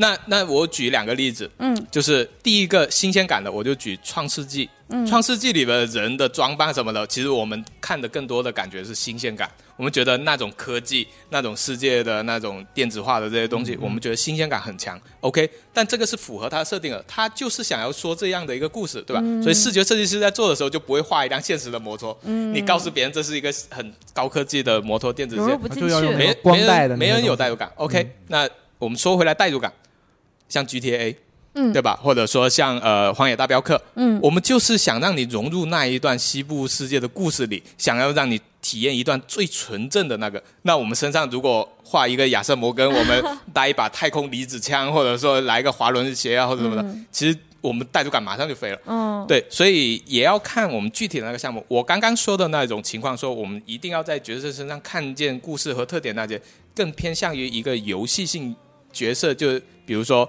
我们要把它用在一些某个玩法里面，特定的玩法里，我们要体现这个但像比如说像写实的，其实也是有方法的，比如说他的神态，然后他身上携带的物品、关键的一些道具，或者说他一些伤疤，其实都可以讲述一点的故事，但不会那么直接就是了。对，所以当这两种感觉融合好的时候，其实我们很多游戏是在这两种感觉的一个滑道里面中间的。对，做平衡。我我做的很多角色，我也是在这里面做平衡，我也不会说一下子就画一个角色，你新到说哦完全不同。呃，我这里举个例子，就 Jerry 记不记得有一期 Art Station 的那个比赛是那个太空歌剧，哦，我记得他他的题目要求你画十个外星人。哦 OK，那我画十个外星人，我第一个想到的难题就是我的代入感究竟要怎么做？是啊，因为你想一，下，外星人不可能都是我们人类的这个样子，对啊，对吧？？那他有不同的形状，那我画到时候一堆外星人，那他只有新鲜感没有代入感的时候怎么办？我后面绞尽脑汁，我就想，OK，那外星人他只要给他加入职业功能，或者说给只要给他加入情绪功能、性格功能，他就会有人的代入感。嗯，所以到后面你会发现，我画了一个觉得全身都是刺球，嗯只有两只手和两只长长的脚，这个完全没有人形。但是他拿到一个手机一样的设备，他在那里自拍，哦，所以他马上有了，马上有了人的感觉。嗯那好，那还有一个角色，他穿着是太空衣，他的科技是生物太空衣，他在这里种了一朵花，然后他要用那个太空衣的时候，嗯花就会生长覆盖他全身，保护他。哦，但是我画的并不是他这个过程，我是画他半脱开太空衣，然后正在抽烟的过程，就有点像是他在工作中也在休闲，我们人也会休闲，嗯。这个外星人也会休闲。所以我我的切入点在这里，嗯这样的话就能避免说我画了一个很奇怪的造型，你嗯没有那个代入感。他就会跟对。因为莫老师切入了一个太空歌剧很重要的东西，就是它是假科幻，是的，啊。是的，是的，是的，就是这是就是你不能光关注就是他让你画外星人这一点，画的奇形怪状，你可以画的任何情况，但是你要想到太空歌剧的一个最大特点就是它其实是一个假科幻，它要你要把人类历史上那些什么中世纪的啊、封建时代是的是的。或者现实生活中东西一个影射，融融入到这里面之后，那个就割据了。就一个六只眼睛、六只手的人，照样会在星际的酒馆里点啤酒喝。就 是的，是的，就是他他，干那个事儿是要特别接近你的啊，这个我懂，嗯，是的，是，的然。后别的你就可以随便的奇形怪状。嗯是的，是的。所以代入感跟新鲜感也是我要求我的学生，就是你在作品里面，你时刻要提醒你，你究竟你的滑块究竟滑向了哪一边，滑到哪一边的时候，你要怎么样从另外一边拿一些东西过来去平衡，不然的话，我们做出来的设计就会呃让人就是看一眼就过。我我还有一个大原则，就是我希望我的设计出来，别人可以在上面停留两秒或五秒以上。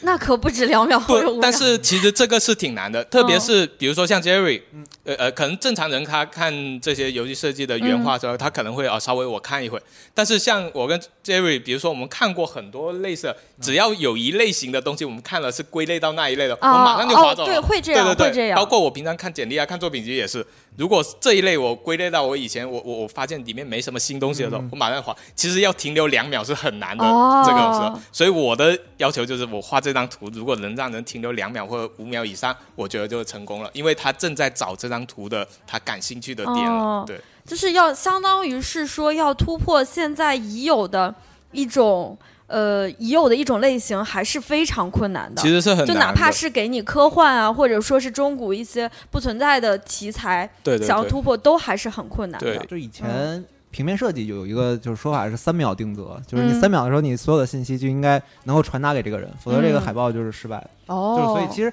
其实人的注意力是很容易流失的，被分散的。非常容易。嗯。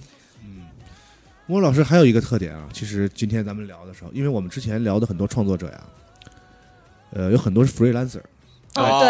我们聊了太多的 freelancer 啊，了解。大家大家都是在这个痛斥啊上班时候自 己如何的被折磨，是的，然后是吧？歌颂我做了这个自由职业者之后，我的创作是多如何 的快乐。如何的快乐啊，如何如何不拉不拉，对，然后我们也跟着就附和啊，哎这这你不要说以前嘉宾的坏话。超。超过两百人的公司都是罪恶的啊，很邪恶的啊，资本主义的陷阱啊，你都是这些。让我以后还怎么找人来录节目？对，但是今天这期节目呢，我们听波老师他一直在用非常理性、嗯，嗯嗯非常有导向性的这种方式去描述创作，嗯，甚至我觉得他是在呃，我们能听出明确的这个方法的这种。对，我觉得他他的方法论特别，而且他的目标是什么，你知道吗？他的目标是我要让你在我的作品上停留几秒钟，嗯这种这种非常数据化的结论嗯。对，您您本身是学学理工科出身的，我是对我是理科生工业设计，对、哦。对是工业设计的理科生。然后其实，在大学的时候，就专业的东西我就还好，就是大概应付一下就差不多了。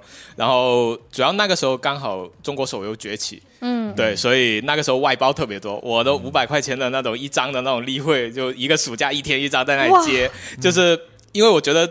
就那个时候，你会觉得你你有人觉得你的东西有上一下子，你就会很开心。然后那个时候就狂画，然后就接包。然后曾经大三的时候还有想过一段时间说，那这大学还读了有什么劲啊？对吧？就就就辞了去做的。然后后来想一想，别人都读都读了，还还是要这。然后后面再进入游戏行业，其实当时还没接外包的时候，我在想，我以后应该是比较想做平面设计，嗯因为我那个时候就做 Photoshop 啊那些，我觉得哎平面设计真好玩，做海报真好玩这些的。但后面接触了游戏之后，发现哎能跟我以前画画的技能有接上，而且我会觉得这个东西更接近我心中想要的创作的那个理念，所以我后面就选择游戏行业。那当然，你的同学是不是有很多在什么手机厂商去给他们做这种什么嗯，做科技产品的这种设工业可设计能可能工业设计比较牛逼的专业是这样的同学，哦。但是我们那个学校可能就比较一般，然后那个专业的话也也不会教特别深入，或者说特别接嗯。接接近市场要求的，所以可能就大家出来其实都没在做工业设计。我现在是最接近工业设计，因为我在画赛车，虽然不是真的车，对，一个幻想世界中的工业。是是工业是是。工业设计不是说就一定跟那个机床什么的相关，就其实是所有的就是产品的外形嘛。外形嗯都是是是。是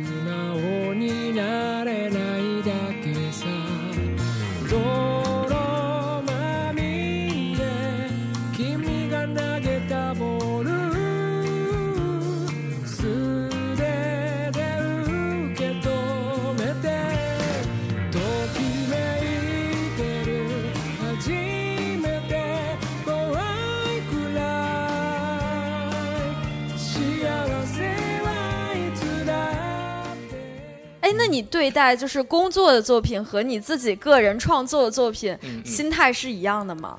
就是呃会特别喜欢自己的司徒，或者说是讨厌自己工作图吗？这个，啊，是吧？对，啊 其实其实我觉得很多人都会有这样的疑惑。嗯我我自己是这样的，我有一个心路变化，就是呃，我在刚开始参加工作的时候，嗯然后一一大部分时间里，其实我是不觉得我工作图的那个状态是能特别代表我个人的，嗯因为我觉得里面夹杂了很多限制，或者说我不愿意做的事情，或者说我不得不做的，对吧？然后我在里面做的时候，我当然已经做到我最好，但我觉得这个东西它没有代表到我嗯个人的一些呃想法和理念。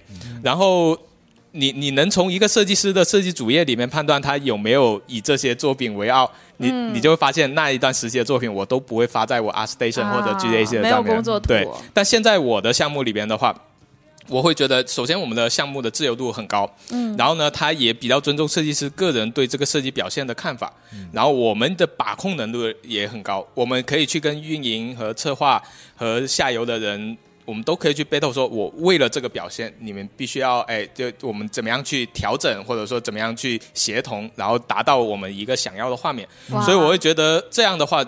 一个设计师，如果你的工作内容是这样的话，你还有什么要要啥自行车，对吧？太幸福就了。对，然后所以你会发现，我现在 ArtStation 和微博上都会发我工作的作品，嗯对，因为我觉得那个也代表了我在这一方面的一个能力展示，嗯也我我的想法也在这方面晋升。所以现在，呃，我我除了我们刚刚说的那个呃商业化精度啊，或者说一些硬性要求的话，但其实我对待这两种作品其实没有太大的区别。就来了，我就每一次来一个新作品和新比赛的题目，我都是觉得好，新的挑战开始了，我们来做一个新的好的表现，让大家觉得哎、OK 吧？对，大概是这样。我一开始为什么这么想问这个问题？嗯嗯因为我就是如果我不不做工作上的事儿，我自己画私图，我一般管这个叫画摸鱼图，就是在大家对有好多人不都这么叫嘛，然后他嗯不光叫摸了老师，他还叫摸了王，我就想 他以前是得多摸鱼的王。他以前是得多喜欢画私图，就是 原来如此。有一段时间特别忙，就是可能九点钟上班吧，搭班车上班，晚上嗯十一点才、才下班，哦，特别忙。但是这一段时间就会让我觉得，而且而且你会看着，就你在做的 UI 呢，你好，我那时候还不是原画，我还在做的 UI，、旁边原画的同事，哇，画的那些图 帅气。是爽，然后他们虽然也跟你一样加班，嗯对吧？但你会觉得哇，那那多爽啊！来一个新需求，画一个帅气的图啊，然后呢，你 UI UI，当然我我觉得 UI 他做的时候也很有意思，也很有创意的那个表现，但是你得人跟职业要匹配才行。嗯我我会觉得我我跟这个职业还不够匹配。嗯对我我喜欢他的表现，但是我他的技能我学学到差不多我就可以了。我以后做独立游戏，我可以用上他的技能就行了，我不需要在这里成为一个 UI 大师啊，对吧？然后我就想去 想去原画那边试一下，所以那个时候非常羡慕那边。那我就想，那如果我做 UI 做个五年六年，我要去做转成原画，然后别人看着我 UI 的作品，谁会给你转啊？是啊对吧？那我就每天利用午休和周末的时间，我就开始做一些个人的作品。开始摸了。对，开始摸了，精度不高，就像我刚刚说的，精度不高，但是想法要有。后面又有了比赛的这些东西之后，你的产出也会更加稳定。所以这样下来的话，就是在那个时间段，就是你刚才说的摸摸了，就摸了很多。王阶段对对对。我一直觉得画画这分，明是卷王啊！对我一直就觉得画画这行业的人喜欢 画摸鱼图的人才是最卷的。对，嗯我我觉得卷这个，这我我要解释一下啊，嗯就是如果现在这个世界大家的大脑都是连通的，嗯大家都是脑内插管，嗯我有一个想法，你们马上三个人都知道了，嗯我根本不需要画画。对呀不，是嗯对，哦我不想画画，画画多累啊！我有个想法，我脑内生成画面就好了。我想出来，我已经很开心了。嗯但是我为了让大家能够看到这个想法，或者说看到这个想法最好的表现，嗯画面感是最好的，我所以我要把它画下来。嗯，对，所以我对创作的一个角度其实是这样的：我产出的永远是我的想法，嗯我并不是说呃这张图多精美。如果你看完这张图说啊你这个光影表现质感很精美，那我我会觉得啊、虽然你是夸了我，但没没夸到我想听到啊，的那个。没夸到点子上。没但是挠到地儿。但是如果如果你说，哎，你这想法好有趣啊，嗯我我就觉得值了，我我画了。啊所以所以就是我对创作，我并不是说一定要去画，或者说该干嘛，我我我只要能这个把这个理念传达出来是个媒介和工具，对对是个媒介和工具。是的嗯是的是的。嗯。我觉得他每次做这些选题的时候，他的那个切入的那个点就特别好，就嗯是因为他他对这在这方面对自己有很严格的要求，嗯。就是这个想法的那个东西。哎，但呃，一般人会觉得，就是因为灵感是来源于感性、偏感性的一些东西嘛，然后你又是一个非常理性、非常有规划的人，嗯那你的灵感来源是什么呢？我我灵感来源，我我一直认为的是，我们如果做视觉设计的人，我们只从视觉设计去摄取灵感，那那你的东西做出来就会同质化。嗯对，如果你说我做一个角色设计，那我就今天找了一堆游戏角色设计我来画，你肯定会同质化。但如果我们的灵感来源是各个方面，从你身为，比如说有纪录片，嗯。有电影，嗯。有其他动画媒介，或者说你小时候的一个弄堂里面有一个角色，有个算命的，你会觉得这是真实，就你会觉得他的形象很 很有那种游戏画面感，对他的某一个动作，他的某一样道具在用的时候，你会觉得你其实会把这个东西摄取为你的设计原型，嗯。这个在我看来就是灵感。对我，我之前就是看《风味人间》还是哪一个纪录片，它有描述一段，就是有一个少年，他在一个那个船上，呃，那个海船上渔船，他拿一个插标，啊。他去插那个鱼，我觉得那一瞬间他就已经成为我其中一个角色的灵感。哦我以后肯定会画一个角色以他为出发，哪怕这个时代我放在幻想、科幻，它都是它的一个组合型，哦。来以它来包它是装这个角色原型，是原型，所以我觉得就是我们的、我的灵感来源永远是生活上或者说嗯。其他领域的，因为我觉得只有用原生的灵感去产生改造的灵感，它才能做出你个人化的东西。嗯。对，如果是已经被别人产出的灵感和改造过的理解，那永远是别人的理解，嗯。你再去套一层皮过来的话，你很难甩掉那一层概念。是的，嗯。哎，那你平时对于时间管理上有没有什么诀窍或者妙招来教给大家呢？因为时间管理，因为你看，像翟瑞、啊就是啊 Jerry，就是在我我印象里已经是非常自我管理非常强的人，就他甚至健完身都会拿着本本哦在那里画速写，别别别，然后 但是像他。这我抖出去啊！其实 对不起对不起，啊像他这么自律的人都没有能够完成一次 GJC 比赛，那你是怎么鞭策自己或者说是管理自己时间的呢？其实时间管理我要讲两点，就是画画首先和创作对我来说，它不是一个不是一个惩罚或者不是一种工作的感觉，有点像是我玩游戏，我今天可以选择看个电影，也可以选择。玩个游戏，也可以选择画个画。嗯这个画画的这个整个状态，它有点像是给我的一种放松。啊，对，所以我我就问你，你你是怎么坚持熬夜打游戏的？我根本不需要坚持，因为 熬夜打游戏很快乐啊。哦我为什么要说坚持呢？坚持不了了。是。在 身体状态是吧？这位对，但是反正就是大概这这是一点。然后时间管理上，你说平常很忙的，呃，其实如果像刚刚我们聊下来听下来，好像就好像我每天除了工作就在画十对啊但其实不是。塞尔达出来，我狂玩塞尔达，我我的这种叫做负罪感创作，什么意思呢？我我我这一个月我根本没有画任何图，我下个月不行了，然后我逛了一下 A 站，我操，他们画的那么好对吧？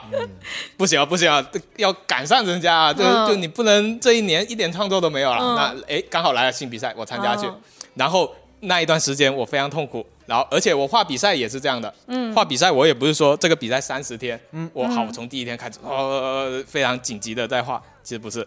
第一天开始规划规划，然后中间可能会懈怠一点点，到最后一天，永远最后一天我还在赶。死线改我所有的比赛，就是 AC 也好，几点 Game 的，或者说 A 站也好，所有都是在那个死线前，我还在做排版，还在做一些角色的最后润色的。我就是没有一次不来，我就不会死，是吧？对对对对对，所以所以并不是说时间管理上说啊每天很自律，我不是一个特别那种自律的人，嗯。但是我是会给自己节点的人，就我今年会有两套创作，嗯。明年会有一个什么项目我想去做，就是这个项目只要我把它做成，那我在这个今年的任何时间段我都可以做，但是我一定会去做它，只要给自己定一个这个阶段性目标就行。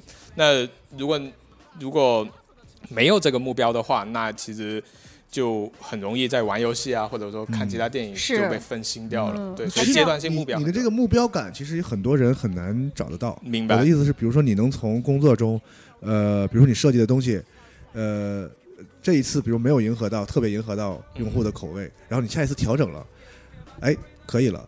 但这个其实是一个特别呃商业化或者商品化的一个行为。但是你能从这个东西里，我听的我不知道是不理解对不对，嗯我能从你的描述里感觉到这个事情对你来说是有成就感的。是的，是的，作为一个设计师也好，作为一个创作者也好，但是我们知道的很多那种最后还是选择作为做独立创作者的人来说，嗯他从这个事情里感受不到快乐感。明白，明白。我给别人提供这种满足，就是我要我要我自己的东西，就我画了一个红的，你不喜欢就改绿的，这个事儿我没有成就感是的。，而且我我想说的嗯就是，我的项目我觉得它很好，然后呢做的也很开心，但我我必须要说，这是一件非常极其幸运的事情，哦，特别是在中国的开发哦。游戏开发环境，真的就是可能你刚刚说的那种是大多数，嗯，对，绝对是的，因为呃，并因为我在我也带过很多项目，也不是每一个项目都很开心，或者说每个项目说都、都我都是这个状态，很有可能如果你在那个时候采访到的，我跟他们讲的是一模一样的话，啊。对吧？但是只是说我现在我我自己觉得我非常幸运，对，是大概是这个样子。团队啊，跟对团队我们也很开心，然后我们平常也会到家里来玩啊或者什么的，就就这样的话，你会更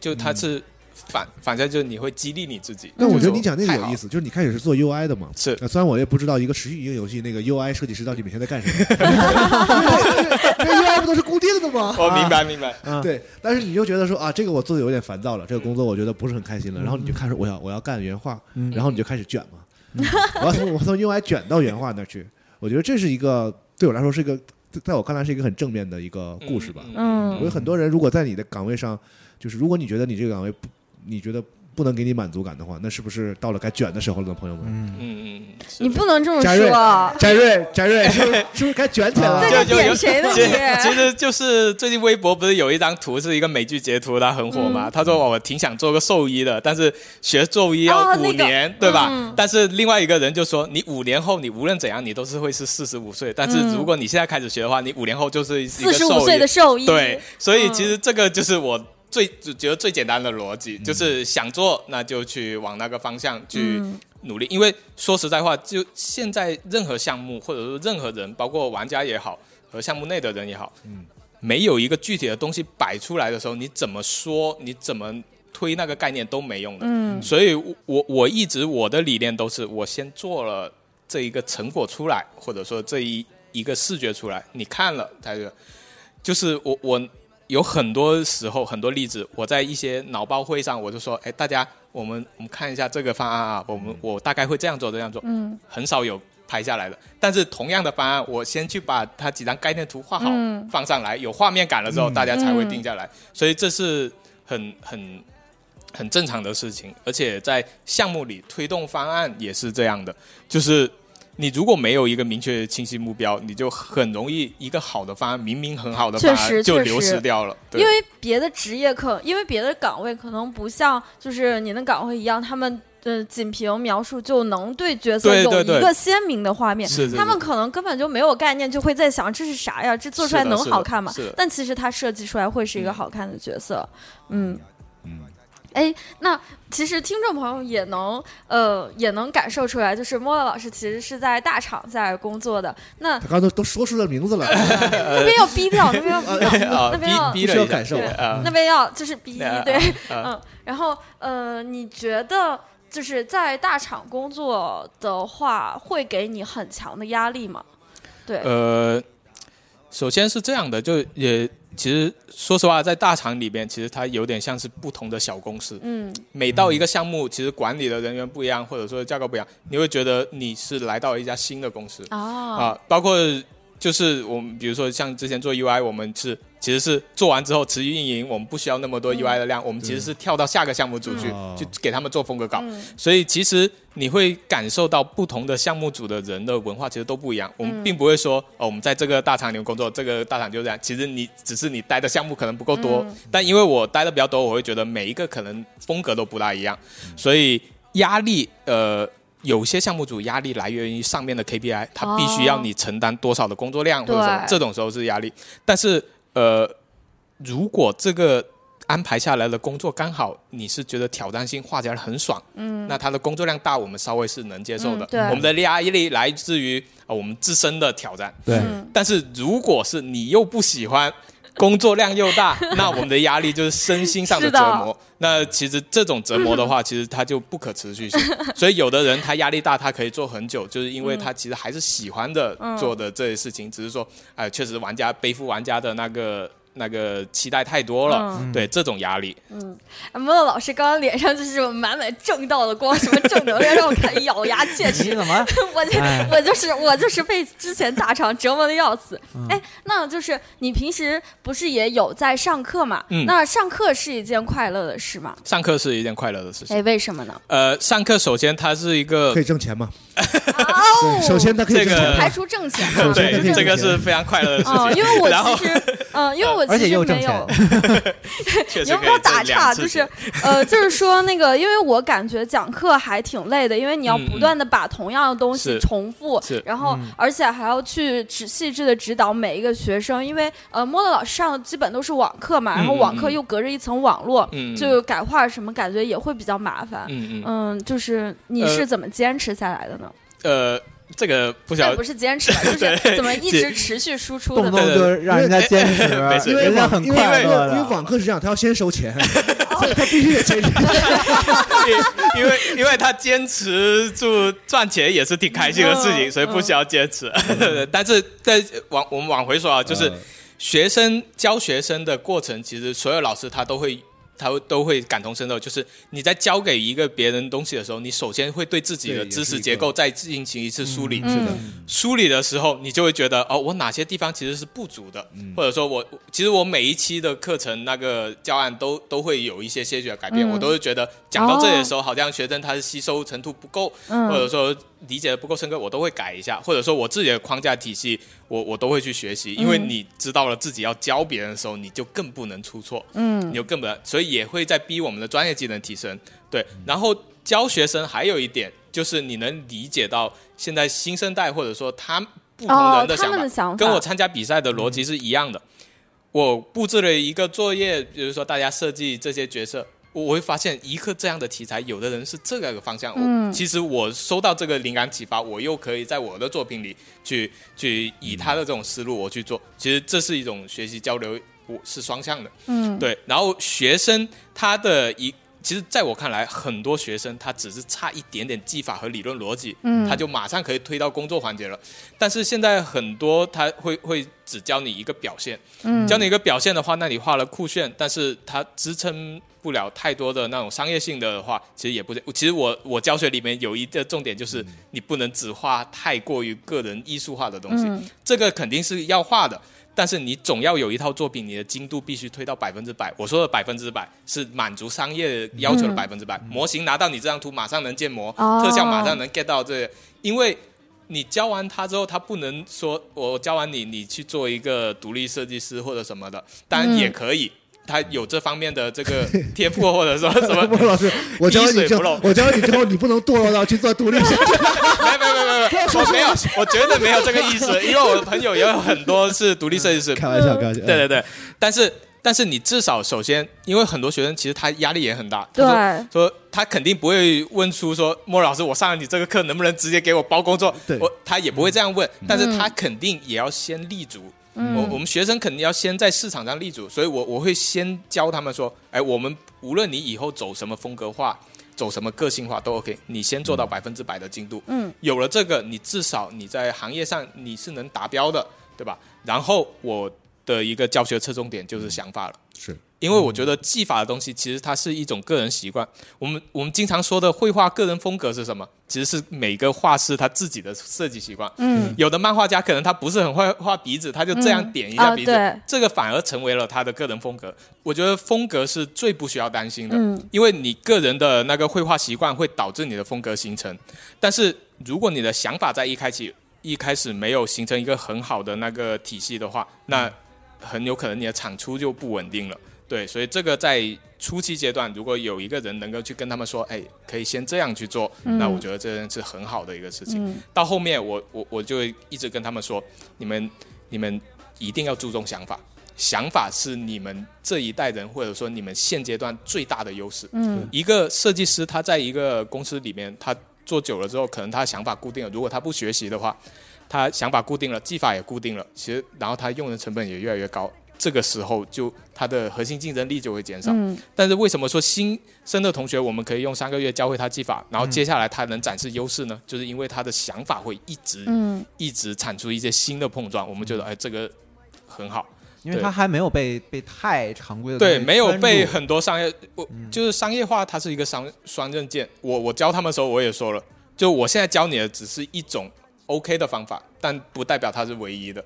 如果你一直以这种去做的话，我其实也不是很喜欢。然后我也是说，你喜欢莫尔老师风格 OK，那你。最后毕业作品可以画一套跟我同风格，但是我更希望能看到是你你们风格的你们想法的。我只是引导你做出这一套流程，推到嗯百分百而已。对，嗯，但是风格是一个不能训练出来的东西。是不用，而且是不用去刻意训练的嗯东西。是的，那就是说，呃，您刚刚也有提到，如果一个人在公司里久，他如果不求上进，或者说是怎样，他的想法可能就会固化。然后，嗯那您就是您的想法其实是一直在不断更新的。我陆导今天居然问出这个问题，不要这样子问，就是说，这样这样比较有效率，我觉得。那就是或者莫呃，老师是一个很注重效率的人。那想法，呃，那如何不断的更新自己的想法呢？这个您有没有什么方法，或者说是，我觉得呃，越往后面或者说越固化，要去更新想法，或者说去学新的东西，其实真的是越难的。嗯，就哪怕我现在很刻意要去做这个，嗯我有时候在画一些结构和画一些视觉处理的时候，我都会去。你你都会感觉它是自然肌肉记忆，就要往那个方向去画啊、了。对，我我现在需要，比起我早些年画结构的时候，我会更多的克制力再去画一些不要一样的东西这。很难。这真的很难。路径依赖是一种人是的生物性的一种，是的嗯就是所以就是自然界教给我们的，是的说告诉你这个行的你就这么干，这是适应生存的是但是一种我本能我我的职业或者说我对角色的要求和设计的要求，又导致我一定要去克服这哎种东西，所以这是最难的一部分，而且越往后越越难。因为比如说我作为一个新人，我已经画了 A 样式、B 样式，我再画一个 C 样式很简单。相对的好一对点。我，我已经画到这样式了，我还要画 A 一样式、A A 这样式，哇，就是你要绞尽脑汁，但是又是必须做的，因为如果我一直在做前面的那个的话，那那观众和玩家他也会看乏味，对，所以不想变成一个排列组合似的是是是，所以所以这又回到我们刚刚说的灵感来源。如果你的灵感来源是多方面的，那至少这一方面我们能保证说，我们至少在主题和切入点上，我觉得嗯。一直以来我们聊的切入点，切入点上我们能做出不一样的东西。嗯。就一个题材给到你，如果你对它的知识只停留在固有印象上，你就能你就只会做出同质化的东西。对，但是我我我比如说我对孙悟空的故事其实了解的非常深，我会知道他其实有一条暗线是讲了一道其实很神奇的故事，我就从这个地方切。那没有对这个题材有认知的人，他就觉得哇，你的切入点好新奇啊！哦其实就是知识面，如果能够对这个题材越广的话，你能做出嗯越不同的东西来。对，嗯还是就是既就是既广，平时也要搜集，然后对自己感兴趣的点也要去深挖。对，然后一定、一定要克服自己，嗯就越往后面你要你要克服惯性，嗯。对，不克服惯性的话，我们真的是肌肉记忆直接就画出跟之前一样的东西了。嗯，对，这还得卷吗，也不是卷吧，结到最后还是得结卷，是吧？不是卷，不是卷不要点其不要点嘉宾。有人在点我，越发觉得哦，他在他这是嘉宾是吧？啊越发对呀，今天人家是嘉宾，你客气一点。我们得端正一下态度。哎呦我的妈呀，别少来啊！是因为嗯，我们做很多工作的时候，其实都有这个这样一个怎么说偏好，就是我们做成功的事情，他会特别引导着我们，就这样做吧，就这样做吧。，而且特别是在游戏行业，是一个是怎么说更新特别快，它是一个特别残酷的而且我们。说回来，那个艺术设计领域的话，就嗯 Jerry 也知道，我们在微博发图、A 站发图，其实一个设计师他会期待点赞数、转发数，对对对，这些东西的正反馈也会导致我们会去画同一类型的东西，嗯。因为因为啊，我今天尝试画个新的吧，没人转发，嗯。零点赞，那你就那设计师会面临两个选择：一，我画回那些热评的东西吧，对吧？然后还有一个继续坚持这种风格。那我我永远会选继续坚持新风格的这一条路，因为我觉得转发点赞它们都是一时的，你的作品只代表你个人。对吧？那以后回顾起来，你一整个创作流程的话，你还是希望多样性多一点，还是说只是坚持一种风格多一点？所以我永远会选择新的风格、新的挑战多一点。因为在我看来，这一类题材，比如说牛仔的，我已经画过了，我不会再去画它，因为在我没有对它有新的知识沉淀之前，我这就是我画过的最好的牛仔呈现了，我下一个我就要画别的了。对对对，而且它是很激进的，他是在在做下一个东西的时候，他是从最基础的那个设定，他都要重新搬一个新的，然后来是圈定自己绝对不会跟之前重复。嗯是是是是。嗯，那莫老师刚才也提过，说未来想做自己的项目，不管是在任何什么样的环境下，对对对还一直是有这个想法的，就这算是你的一个职业的远景的规划吗？对，因为因为因为你看我的设计思路是先从故事和世界观出发，嗯再去到个人角色，对所以就代表着我每画一套，我都在想一个这个。那我就想，诶那如果我有足够多的工具和技能，那是不是可以把它呈现的更完整一点？嗯因为玩家如果能够看到不仅是角色，还有场景，还有道具，还有一些动画展示，他就会。更能理解你想要表达什么。那基于这个目标的话，我就会觉得以后我可能会首先啊，先创作一个故事连环画，对，先告诉大家一段故事，嗯讲述一个世界观。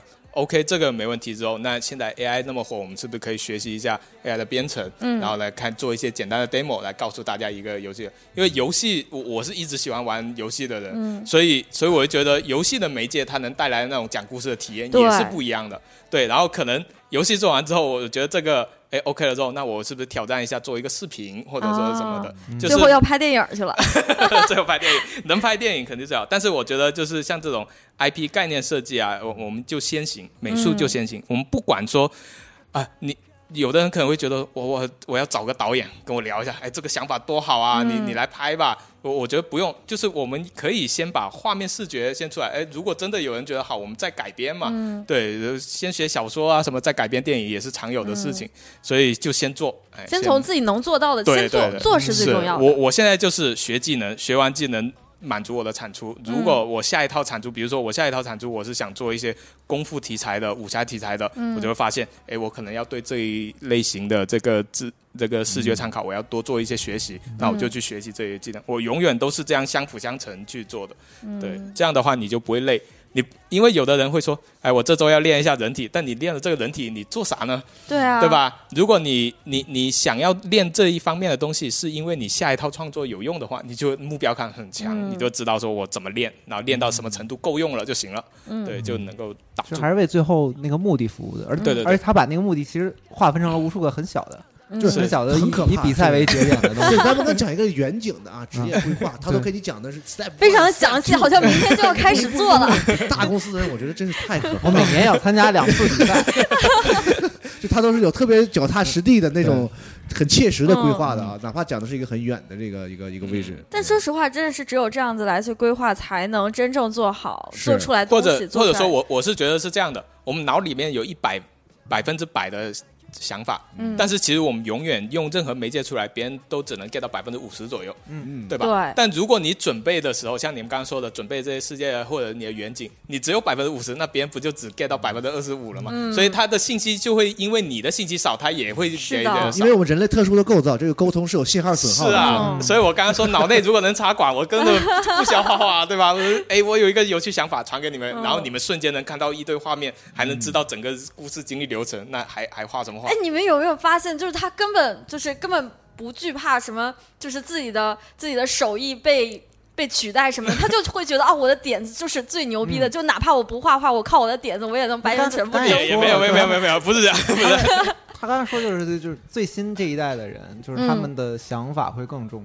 要，就，是就是其实技法的有些东西在在快速的进步。嗯我我要说的就是 A 站上，你现在去看 A 站每年的回顾排行榜，嗯或者说你去你去看一下战神那个工作人员羡慕表，有多少中国人，嗯对吧？其实国内的设计师他们的技法，我觉得现在你说很多都在国际顶尖。完全没问题，已经跟上了，已经跟上了，不像我们小的时候呢，还可能还还差一点，或者说行业商业水平差一点。嗯但我觉得现在是完全跟上。那跟上了之后，我们做啥？其实就是想法了。大家大家表达都没问题了。嗯我画一个人，你也能看出是一个人；你画也也能看。那我们的技法在哪？那个区别在哪里？肯定就是想法，对吧？是表达的内容本身了。对对我们表达的能力已经有了，而且玩家些什么呢？嗯玩家能，而且最关键的其实是商业用户群体，玩家他是能分别了。现在一个玩家，以前的话，以前的话真的不是的。以前的话，像手游刚开始野蛮生长的时期，嗯，给个资源，给个美术都 OK，没有任何故事背景，这个项目都能上，狂捞几个亿。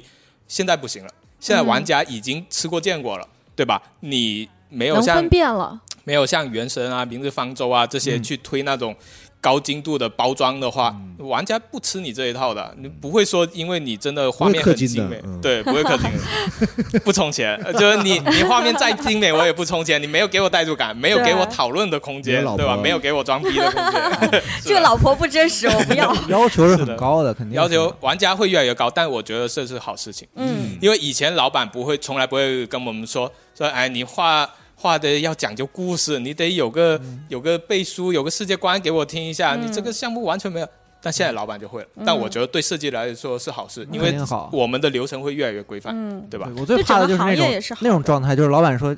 你看，你现在要干什么呢？这个墙上现在有个洞，你就是给我画个东西给它填上，就这个、嗯这种工作其实反而是最难做是的，是的，嗯是的，就就会比较枯燥一点，而且你、因为它没有方向，导致你的方向也是不明确的。嗯对，你会经常返工。但是如果一开始定的那个方向是精准的，那我们只会说有没有画的表现的更好，和或者或者说要表现的更省成本，就只有这种方面考量，你就不会太心累。嗯，嗯，对其实更在乎的不是那个时间上的那个累不累，他更在乎的是这个东西画的自己爽不爽。嗯嗯，在这种情况下，所以他他会觉得就是行业的精精精度啊，包括这个设计水平的提升的升级，对他来说都是好事儿。嗯，嗯，因为他会画的更爽。I to dance. I came to dance. I came to dance. I came to play. 我们刚刚聊了很多创作方面的事情，还有一个非常八卦的事情，想要问一下莫莫老师，嗯，呃，你的个人感情生活是什么样的？是什么样的一个状态正常的事儿，说的很八卦。而且今天是来老师家录的，然后一推门就看见了照片儿，对，墙上 贴满了喜字，红色的小蝴蝶，嗯，就大大方方祝人家新婚快乐，不好吗？哎，这不是想让莫莫老师自己说出来吗？看人家不好意思，就是脸红了没，有没有没有，不知道，女就是我我自己为什么能够在工作上，我我可以呃完全全力以赴，然后回来我又可以说，我来看，回来可以说我个个人创作，其实就是。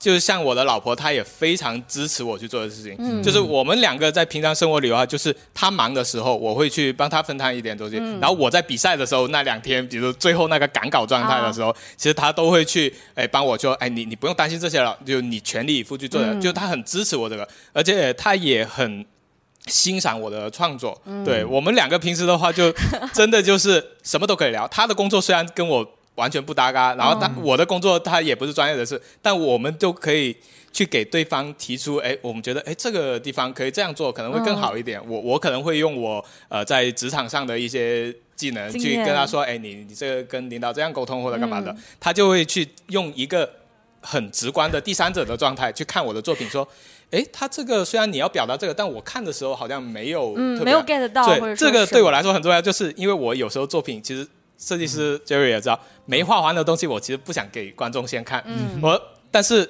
有他作为这一层中介之后，我就能先知道作为一个观众的大概印象之后，嗯。我再进行进行调整，所以他也给了我很多这样的一个意见，所以我们平常的话就。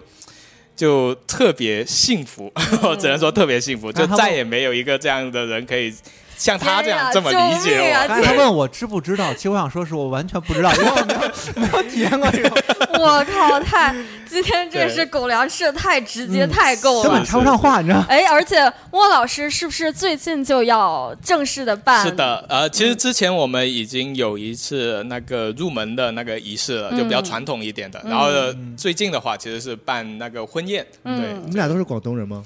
呃，我是广东的嗯，然后他是武汉的。哦，哦有有湖北武汉什么特殊的习俗吗？在广东这边？其实还好，没什么太多的，没什么太多独特的习俗。我们都是办会比较堵门吗？呃，不会堵门，啊，不会堵门，就是会有便宜你了。就我们接亲分开嘛，所以我们接亲当天的话，其实就是一个比较呃传统一点，就去他家那边把他，嗯因为他家现在也在深圳那里，然后我我我我们也在深圳，所以我们就这样简单的去接一下，对嗯，。真好，还是要这个提倡大家文明婚礼啊，不要搞那些是刚才某些 主播啊，试图要搞一些什么婚闹的环节没啊。有没有，我可不敢，可我我们这期不敢。的节目的落落点是在这儿吗？今天今天的落点就是要请要请所有的听众来吃那个莫乐老师的赛博酒席，好吗？今天听了我们今天听了我们节目的朋友们，都算是喝了莫乐老师的喜酒了，也算是谢谢大家，谢谢也算是我们代表集合的大家给你送上了一份祝福吧，结婚的祝福，好好希望你们，幸福美满，然后好，谢谢大家，嗯谢谢白头偕老。对，好，谢谢大家，谢谢大家很。贫乏就收不住了，对，说这我在咬牙切齿，感好吗？觉感觉人家俩已经很这个，对啊呃就很幸福已经幸福到极致了。是啊是的所以举案齐眉听起来就是这个状态了。嗯，啊，羡慕。行，那这期聊得很开心，我们先聊到这儿啊！也感谢两位嘉宾，感谢翟瑞，感谢卷王老师。你改名吧，郭老师，你改名。卷了王，卷了王以后改成改卷了王。不猫了，开始卷了，行，感谢谢大家的收听，我们下期节目再见。拜拜拜。拜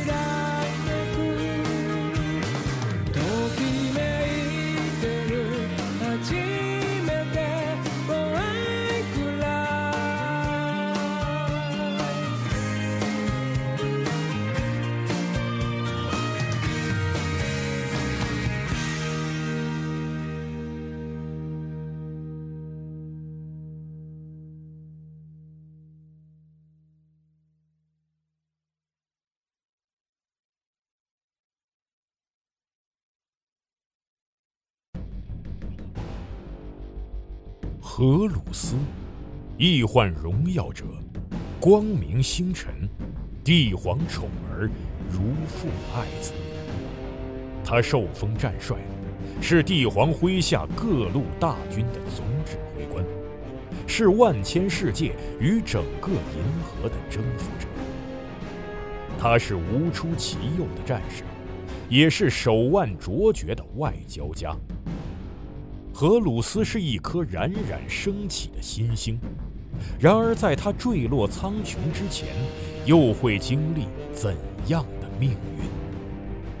集合网独家正版授权，《战锤 40K 系列有声书》《荷鲁斯崛起》《伪神》《燃烧的银河》以及《千子》四部有声小说，现在均已在集合网、集合 App 上线。唯一的善是知识，唯一的恶是无知。这场席卷银河的大叛乱已经拉开序幕。